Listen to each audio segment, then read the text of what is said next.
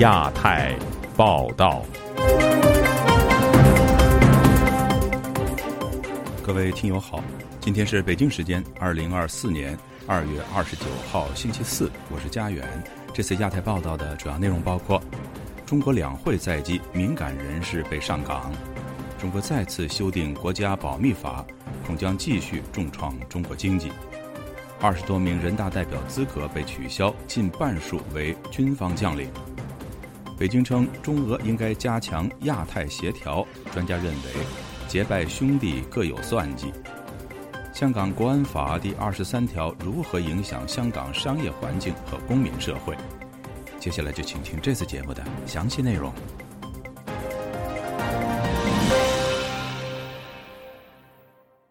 中国两会在即，北京等地的异议人士和维权人士被当局上岗或被旅游。目前，北京主城区内正在清理约六十万外来人口。另外，武汉和江苏等地的公安也启动了维稳模式。详情，请听记者古婷的报道。北京、河北、江苏、武汉及贵州等地的异议人士、维权人士以及访民已受到当地警方的严控。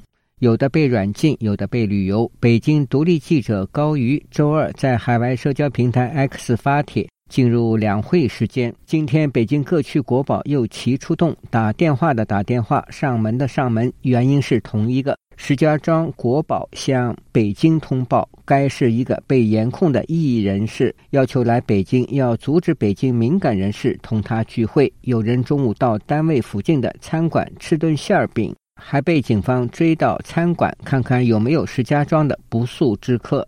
中国艺人士季风周三告诉本台，国宝通知他周四将被旅游至两会结束。有关部门已经到我家来通知我了，让我过几天出去玩一下，那也就是北京的两会。他们两人陪我开车出去。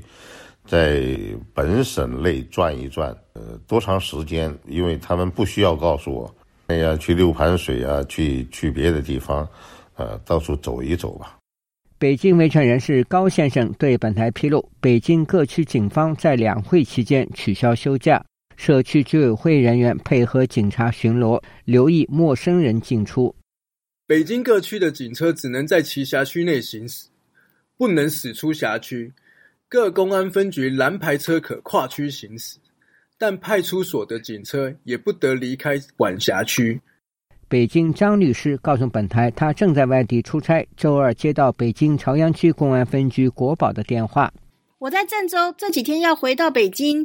昨天朝阳国保给我打电话，要求我回到北京的时候一定要告诉他们，他们派车到北京站要接我回去，就是为了接我回去监控我。北京居民郭先生说：“北京市区啊，在二环路以内的哈，特别是二环路以内的，像西城啊、东城都在清理人口哈。他说要清理六七十万。另外一个就是，呃，听说进京最近，呃，外地车辆啊、人员都要办理进京证哈，还有人员要进行严格的登记和盘查。”河北石家庄学者程先生告诉本台，他本周和北京的一位朋友通话后，当晚就有警察上门盘查，问他去北京干什么，要见哪些人。武汉居民王女士说，她本想到北京上访，但被国保中途拦截，现在哪里都去不了，只能等着两会结束。江苏维权人士秦先生告诉本台，当地从农历正月十五过后就进入了两会安保状态。他说。过了正月十五以后，又开始在人家那个门口在看啊、蹲点啊，这个老老作风，限制老百姓自由，限制维权人的自由了。我们看了，只能是无奈，没办法。另外，四川成都秋雨圣约教会一阳性信徒告诉本台，该教会多位成员被国保警告，在两会期间不得离开成都。山东青岛一位牧师说，他多次被国保约谈。并警告他不得在两会期间乱说话。而贵州人权研讨会的多名成员和往年一样遭到当局软禁和外出旅游。自由亚洲电台记者古婷报道。据中国官方最新消息，《中华人民共和国保守国家秘密法》本周二通过了第二次修订。新的修订内容强调党对保密工作的领导，进一步泛化了国家安全的概念。外界普遍认为，此举会加剧外商在华经营风险，继续重创中国复苏乏力的经济。以下是本台记者经纬的报道。据新华社发布，《中华人民共和国保守国家秘密法》已由第十四届全国人大常委会第八次会议于本周二修订通过。中国国家主席习近平签署第二十号《中华人民共和国主席令》予以公布。该法将于五月一日起施行。本次修订从法律制度上进一步明确了加强党对保密工作的领导。国家保密局局长李兆宗在全国人大常委会会议上对本次修订作出了说明。他强调，必须做到国家安全领域拓展到哪里，保密工作就覆盖到哪里。美国民间机构信息与战略研究所经济学者李恒清表示，修订保密法就是为了保障中共和习近平的执政安全。一切都是为了政权的稳定。习近平曾经讲过一个话嘛，如果离开了政权稳定，要经济发展又有什么用呢？但是他不承认他是以放弃经济发展为代价，实际上就是他并不真的在乎老百姓的民生，这个国家的经济发展。纽约城市大学政治系教授夏明告诉本台，修订后的保密法只强调党的领导，却规避了对党的工作监管。中国这个保密法，它针对就是普通的老百姓，针对小人物刺探国家机密或外国人，你在中国呢打探了各种机密等等。那么他没有就是说能够针对他自己的国家的领导人和国家的工作人员。那么他现在保密法当然也说了，就说你的工作上的这些秘密。但是我们过去十几二十年哪一项的？消息路透的消息不是中共高层内部他们自己放料放出来的。根据该法第六十四条款，机关单位对履行职能过程中产生或者获取的不属于国家秘密，但泄露后会造成一定不利影响的事项，适用《工作秘密管理办法》采取必要的保护措施。《工作秘密管理办法》另行规定。修订反间谍法，推出国家安全法。中国当局近年来频频通过立法途径，加强对整体国家的审查和管控。夏明指出，加强保密与信息公开二者必定相矛盾。那么，对于每一个投资的这个公司，它第一个要对中国进行一个市场的一个研究，各种这些东西的话，对中国来说是都是保密的，因为涉及到政体的安全。如果他连真实经济信息的数据，他都认为人们从具体的细小的波动都可以解释出对他政体啊、政权呢不利的信息的时候，那么一切都成了保密范围。《华尔街日报》警告说，此次修订是中国政府对潜在国家安全威胁提高警惕的最新迹象。中国当局通过法律收紧有关国家安全的规定，可能加剧外国企业在华经营风险。李恒清分析说：“哎大家现在肯定噤若寒蝉。他越是这样做，投资的外商啊也好啊，企业家们也好啊，对中国望而却步。所以跟现在中共中央一直在对外讲的扩大开放、营造良好的营商环境，要对这个外资有特殊的这种优惠政策。”跟这个完全是背道而驰。自由亚洲电台记者经纬华盛顿报道：中国全国人大会议将于下周举行。根据官方公布，今年的人大代表人数由去年的两千九百七十七名下降到今年的两千九百五十六名。一年内，在二十四名被终止或罢免的人大代表资格人中，除了两人去世。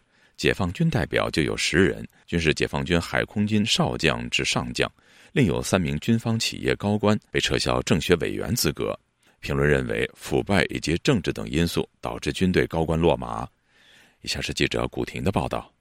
根据官方公布，截至二零二四年二月二十七日，第十四届全国人民代表大会实有代表两千九百五十六人，而去年同期则有两千九百七十七人。在过去的一年内，有二十四名人大代表资格被终止或罢免，其中辽宁和重庆两名代表因公殉职和因病去世，其余二十二人均涉及贪腐被罢免。这批人大代表落马人数之多为历来所罕见。时事评论人士李光明本周三接受自由亚洲电台采访时表示，大批官员落马另一个原因是在政治上未能和中共中央保持一致。有两方面的。都有，有的是确实贪，有的是政治对手，有的是既贪又是政治对手，是多多方面的，不能把两者割得开来。被罢免人大代表资格的有上海市原人大常委会主任董云虎等十一人，其余半数均为解放军的高级将领。他们分别是中央军委联合参谋部原副参谋长张振中、火箭军装备部原部长吕红，以及本周二被罢免的解放军中部战区副司令员李志忠中将，共十人。旅居美国的解放军海军司令部前参谋姚成接受本台采访时表示，军队高官贪腐问题长期存在。去年以来，当局大量清除军中贪官，只是最高当局的一种手段。他说：“什么钱都敢吃，什么钱都敢喝，吃吃喝喝在部队是正常现象。如果习近平要想真的对对部队的贪腐问题下力气把它整的。”百分之八十以上的团以上干部都得抓起来。现在不仅仅是军队，就是将军们不满，这个里面有个根本问题，习近平也解决不了，是为了抓军权。姚晨说，军中许多高级将领属于墙头草，各怀鬼胎。你要跟他跟的太紧了，以后习近平哪天就是下台又新上来一个人，毫无疑问会要拨乱反正。中共不就经常拨乱反正吗？那这些人心里都很清楚，你习近平，你现在离菩萨过河，自身难保。所以大家现在都是心里都在给自己找退路。人都是自私的嘛，都要自保嘛。本来军队人大在政协里面的名额就很有限，你想搞二十多个，将近一半是是军人，这个极不正常。对于中国高层罢免的人大代表中，半数来自军方。评论人士郭宝胜接受本台采访时说：“此事反映中国高层整肃军中高官的随意性。你看，像秦刚是他提拔起来的，坐火箭直线上升，没有经过严格的监督检查，突然发现他有这个问题，所以就是把他给终止了人大资格。然后火箭军也是这样，呃，军队将领的话应该非常严格的选拔。”你出问题，你看百分之九十的火箭军的领导全都给整肃。另外，去年十二月二十七日被撤销全国政协委员资格的军工老总，包括中国航天科技集团有限公司董事长吴彦生、中国兵器工业集团有限公司董事长刘石全、中国航天科工集团有限公司副总经理王长青等，亦来自中国军方。自由亚洲电台记者古婷报道。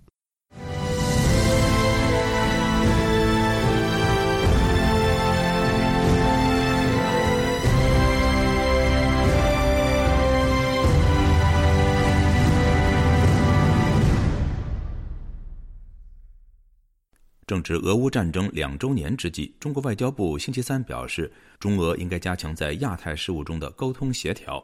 同时，俄罗斯外泄的军事档案显示，俄军仍就中国入侵的各种情景展开演练。对于中俄之间微妙的双边关系，专家又是怎么看的呢？以下是本台记者凯迪的报道。根据中国外交部二十八号发表的声明。外交部副部长孙卫东本周一和周二在莫斯科同俄罗斯副外长鲁登科围绕中俄关系进行磋商，期间他还会见了俄罗斯外长拉夫罗夫。孙卫东称，双方要促进上合组织在百年变局中更好发挥稳定锚的作用，加强在亚太事务当中的沟通协调，共同维护地区安全、稳定和发展。根据中方声明，俄方也表示愿意深化双多边战略协作。共同维护亚太地区的安全与发展。针对中俄加强亚太协调合作，美国圣托马斯大学国际研究讲座教授叶耀元告诉本台，由于美中竞争，导致美国持续和亚太盟友加强针对中国势力扩张的封锁。中国的想法其实很简单，就是在面对这样的一个挑战的时候，如果可以再拉另一个军事强国来作为一个依靠或作为一个合作的可能性，不失为一个向西方世界或向美国施压的一个机会吧。美国退役空军准将哈德逊研究所高级顾问罗伯特斯伯丁则认为，对中俄加强区域合作不能孤立来看。所以，中国在寻求的是，如果他们入侵台湾，他们将确保从俄罗斯、伊朗和朝鲜得到支持，这就是他们正在寻求的。中国外交部发言人周三还宣布，中国政府欧亚事务特别代表李辉将于三月二号起访问俄罗斯、欧盟总部、乌克兰、波兰、德国和法国。就推动政治解决乌克兰危机展开第二轮穿梭外交。叶耀元教授认为，中国在俄乌问题上其实一直都是站在俄罗斯一边。他的调停，与其说是去帮助两国之间找到一个可能的一个停战的一个结果，倒不如说他就是去做做样子，去展现自己是和平的使者，然后但是是愿意支持俄罗斯，这有点奇怪嘛。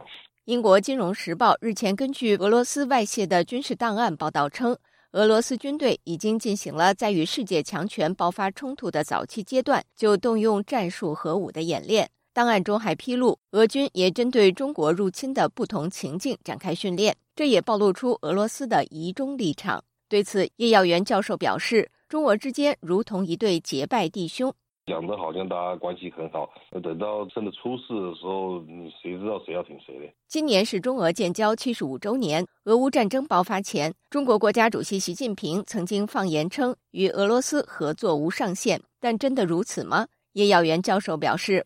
简单来说了，就是他们的这个价值观，其实某种程度是回归到就是独裁者他自己怎么去判断自己的利益。那跟西方国家通过这种民主自由的价值观所建立起来的普世价值观念不大一样。斯伯丁将军也认为，中俄之间永远不会有类似于美英之间的联盟，但是他们是否亲近并不重要，他们可以相互不信任，但仍然可以联合起来对抗美国和其盟友。以上是自由亚洲电台记者凯迪华盛顿报道。为期三十天的香港基本法二十三条立法咨询期，二月二十八号结束。香港离这项法案的通过又更近了一步。外界关注基本法二十三条通过后会对香港的公民社会带来什么样的影响，而这是否也会改变外国公司在港投资的意愿呢？以下是本台记者唐媛媛的报道。香港基本法二十三条立法咨询期在本周三结束。这是继香港在二零二零年落实港区国安法后，当局再次收紧对社会的控制力道。据路透社报道，基本法二十三条涵盖叛国罪、窃盗国家机密、间谍活动、煽动叛乱和外部干涉等犯罪行为。由亲北京议员主导的香港议会预计将通过这项法案。本周三，美国华盛顿智库战略与国际研究中心也针对基本法二十三条的生效举办了研讨会，与会学者重点关注法案通过后将对香港带来什么影响。会上，美国乔治城大学亚洲法律中心主任托马斯·克罗格指出，基本法二十三条将收紧当局对香港社会的控制，是在错误的时机施行错误的法案。So you have. 港区国安法在二零二零年通过，自此之后，当局用这部法律迫害人权捍卫者以及支持香港民主的政治人物，这大幅的改变了香港公民对于公开谈论政治的意向。基本法二十三条通过后，政府管控公民社会的手段会更多，而且这项法案也对在境外支持香港民主的人士进行规范。克罗格谈到，香港当局多次声称，西方国家也存在保护国家安全的法律，以此合理化相关法案的通过。但西方国家并不会以国安法迫害批评政府的民众，特别是在港区国安法通过后，与该法律有关的司法案件定罪率为百分之百，就展现香港当局以及法庭无法在捍卫国家安全以及保障人民权利间取得平衡。西方国家的国安法极力避免当局滥用这项法案迫害政治对手、记者以及公民目标。香港当局其实可以从这些案例中学习，像是英国在二零二三年通过的国安法，就指派了一位官员每年向国会报告该法案的落实情况。这个官员独立于政府之外。另一方面，外界关注，随着香港当局不断收紧对社会的管控力道，这是否会影响外资进入香港的意愿？美国前驻香港和澳门总领事史默克就此指出，基本法二十三条的通过将会进一步降低香港对外国企业的吸引力。有趣的是，美国商会的调查发现，吸引美国企业进入香港的第四大诱因是香港的法治，但是。如果询问美国企业对在香港经商最大的担忧是什么，法治问题占据了第八名。所以，外国企业对于香港的法治状况其实感到越来越不确定。基本法二十三条的施行又会更加加重这样的情况。以上学者音频由人工智能代读，自由亚洲电台记者唐媛媛华盛顿报道。香港政府公布新一年度的财政预算案，股市和楼市不振，导致入不敷出的状况加剧，财政赤字超过千亿港元，支撑联系汇率的财政储备也进一步缩水。香港经济能否重现往日的辉煌，成为一个大大的问号。请听记者陈子飞的报道。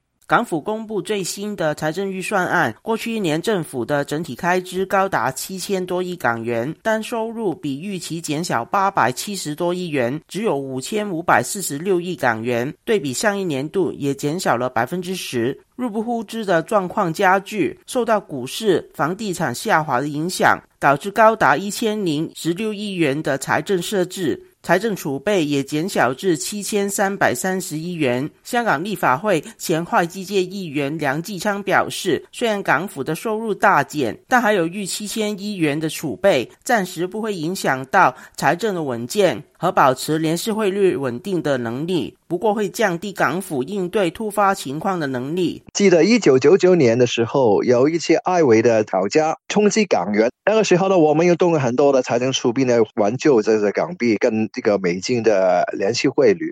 如果有一些特别的情况出现的时候呢，如果要对港币做动作的时候呢，我想呢，这必须要中央那个出手了。港府为了拉动股市、楼市。不再要求买卖房子要交付双倍的印花税等，以及计划发债一千二百亿元。香港中文大学商学院亚太工商研究所名誉教研员李兆波表示，港府的新方案对股市、楼市的拉动力度不足。楼市可能有少少正面嘅动力，但系股市对楼市可能有一点带动的作用。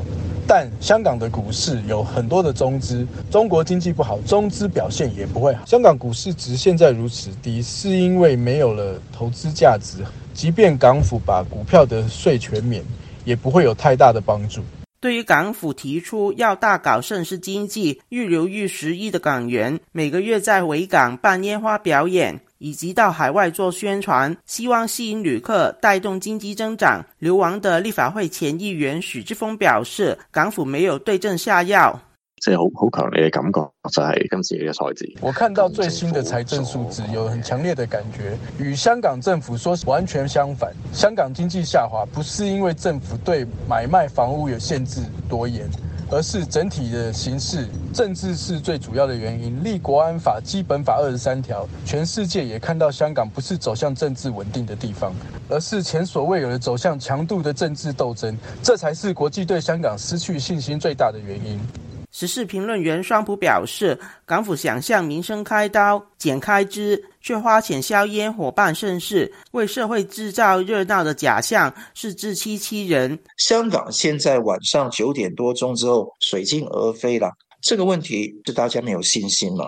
是因为一下子的全面管制全、爱国者治港旗帜下的集权化的香港嘛？就光发展一个所谓的低端旅游。或者盛世经济基本上是愚不可及。他表示，早前梅西到香港之后，被中国官民以战狼方法出征，对香港的形象已造成很大伤害。港府办盛世和做大外宣，也不能挽回吸引力。就亚洲电台记者陈植飞报道。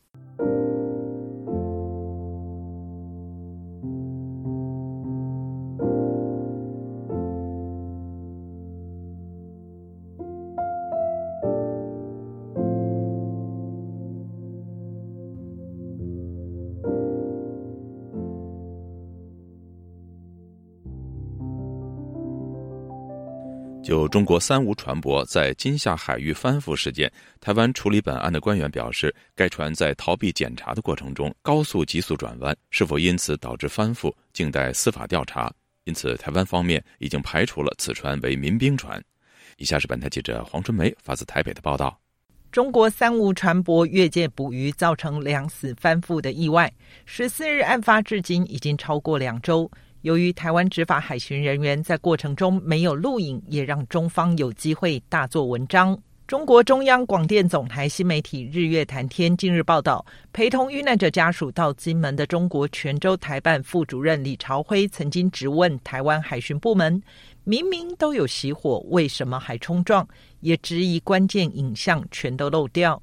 一位不愿居民负责处理本案的台湾官员，在一场内部简报会还原取缔过程，指出海巡陆上雷达在当天十二点四十七分先侦获到一艘不明目标，十二点五十二分该船进入台湾限制水域，紧接着海巡船在禁止水域发现三无船舶越界作业，第一时间先以声光示意停船受检，但是该船只拒检蛇行逃逸。十三点零五分，台湾海巡船发现该船只在北定北方零点七海里，海巡船追气到船旁，同时并航。此高速追逐过程中，数据显示最高的速度来到四十节，也就是陆地时速七十四公里。这名官员说，追逐过程因为要登船检查，就必须靠近，碰触是经常有的事。而这一艘中国快艇突然高速向右急转甩尾。左后舷碰触到台湾海巡船的右前舷，到底是因为碰触翻覆，还是转弯过程角度太大而翻覆？要静待司法调查。这名官员进一步解释，从翻覆的船只可以看到，船身几乎是完整，只有最左边左后舷栏杆部分有微微的倾斜，而台湾的海巡船仅有右前舷部分有擦痕，其他都完好如初。在翻覆的船员身份问题上，这名官员表示，如果是训练有素的专业人士，应当会知道海上急转弯高度危险。目前没有市证显示它是类似民兵船或是有专业特殊背景。此次翻覆意外，台湾海巡署在高速追逐船舶过程没有录影，引来外界隐匿的质疑。这名官员说明，船只在高速有些碰撞，该水域又吃水浅，加上颠簸严重。海巡人员在短短五分钟内，摄影机虽有携带，却来不及拿。他们还会在针对 SOP 部分以及勤务执行技巧再强化。台湾的国防安全研究院研究员苏子云接受本台访问时分析，台湾海巡执法绝对要予以支持，因为它是依照台湾国家的法律执行海上安全任务，也符合国际法规范。中国的海警派遣大船或海监船进入。这后续的底线一定要守好。他说：“中国在全球各地类似违法渔船的做法，造成各国强烈的反弹与抵制。今夏海域事件只是中国政府该负责任的冰山一角，如此一来，也能凸显台湾执法的合法性与正当性。”自由亚洲电台记者黄春梅台北报道。听众朋友，接下来我们再关注几条其他方面的消息。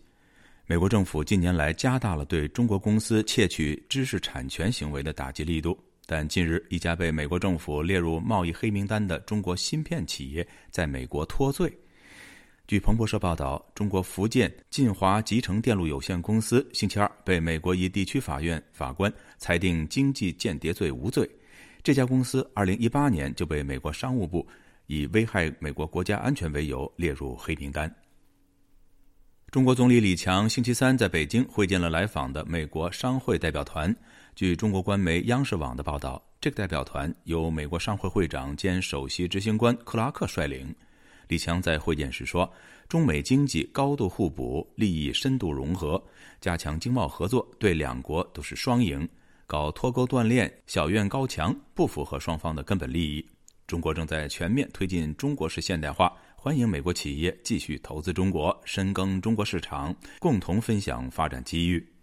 路透社在报道中指出，此次访问发生在美国和中国从紧张的关系中逐渐恢复交往之际，但两个经济超级大国在台湾的民主统治未来、南海的领土主张和贸易政策意见等方面依然相左。据维权网的消息，中国人权律师唐吉田之女唐正琪二月二十号在日本东京病逝。其母亲刘凤兰于二月二十七号发布治丧公告，中国人权律师团也于当天发表公开声明，敦促吉林地方政府及时释放并允许唐吉田律师出境办理女儿的丧事。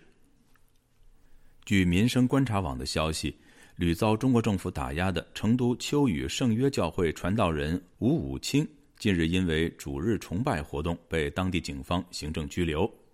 各位听众，这次的亚太报道播送完了，谢谢收听，再会。